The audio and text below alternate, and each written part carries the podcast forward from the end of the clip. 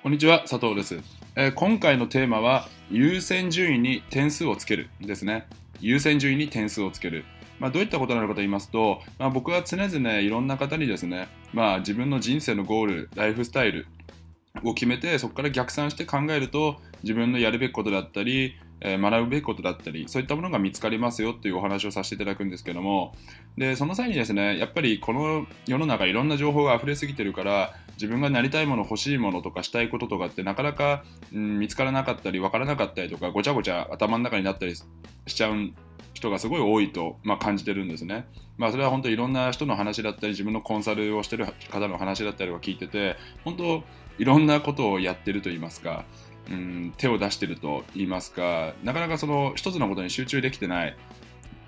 なんか、うん、例えばこれ稼げそうだなとか、うん、なんかこれ良さそうだなっていう興味、まあその行動を起こすこと自体はすごくいいことだと思うんですけども、うん、なんか全部中途半端になってしまってるって印象がすごくお話を聞いてる限りだとあるんですね。じゃあその場合、どうすれば自分のやるべきこと、学ぶべきことに集中できるのか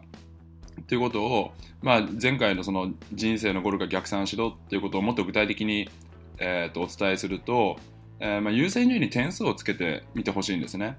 じゃあどういったことに、えー点数をつけていけばいいのかと言いますと、えー次の3つをですね書き出してほしいんですね。次の3つの項目をそれぞれ5つずつ書き出してほしいんですね。でその3つの項目とは何なのかと言いますとまず1つ目なりたいもの自分がなりたいもの2つ目自分がやりたいことやりたいことですねで3つ目。したいこと。3つ目はしたいこと。なりたいものやりたいことしたいこと。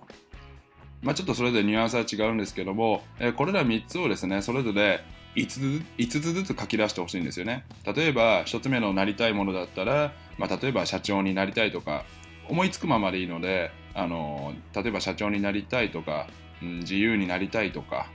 うん、海外に移住したいとか自分がなりたいことですね。で2つ目のやりたいことだったら海外旅行したいとか、うん、高級な料亭で食事をしたいだとか、まあ、例えば好きな女性とデートしたい好きな男性とデートしたいとかそういったことでいいと思うんですよね。とりあえずは。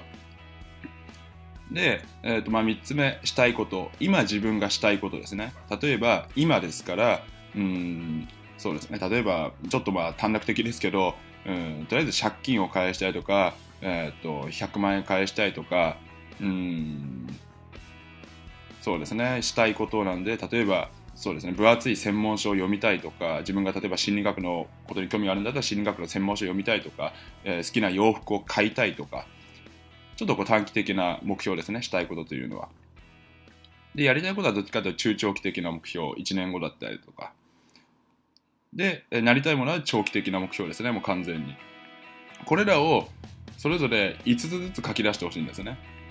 で書き出した5つずつ書き出しました。じゃあ次のステップにはどうすればいいのかと言いますと、えーそれぞれでそれぞれに優先順位をつけてほしいんですね。その5つの中それぞれから。で例えば5点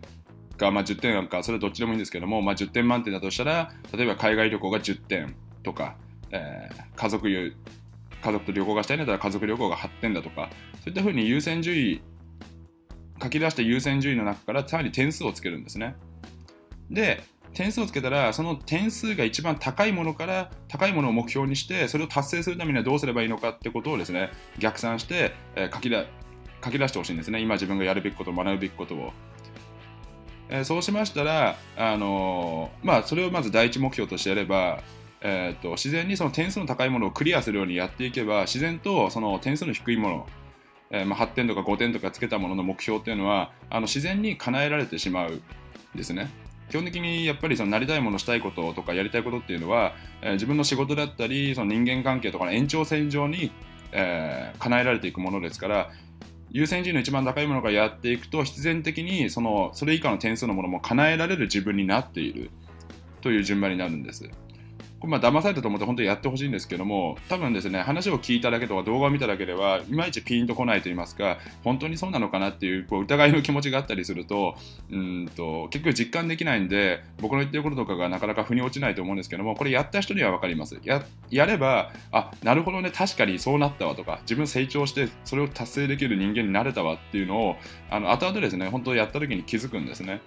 で、まあ、本当これ騙されたと思ってぜひやっていただきたいんですけども、特にですね、自分の目標とか夢とかが、なりたいもの、やりたいことがないとか、見つからないって思ってる方には、ぜひやっていただきたいんです。で、これをやって、その優先度高いものから、えー、をクリアするために、クリアするための行動を逆算して、で、その逆算して出た、えー、導き出した、えー、こう取るべき行動、学ぶべきことをやっていけば、あの自然にですね、あのその優先順位の低いものも自然に達成されて、達成できる今自分に慣れてますので、ぜひですね、あのー、今回言った3つの項目、なりたいもの、やりたいこと、したいこと、それぞれ5つずつ書き出して、それに点数をつけるってことを、まず騙されたと思ってでもいいので、ぜひですね、時間を、まあ、5分から10分が取ってやっていただければと思います。長い人生の中で5分とか10分の時間を、まあ、取れないという方は、まあ、そんないないと思いますし、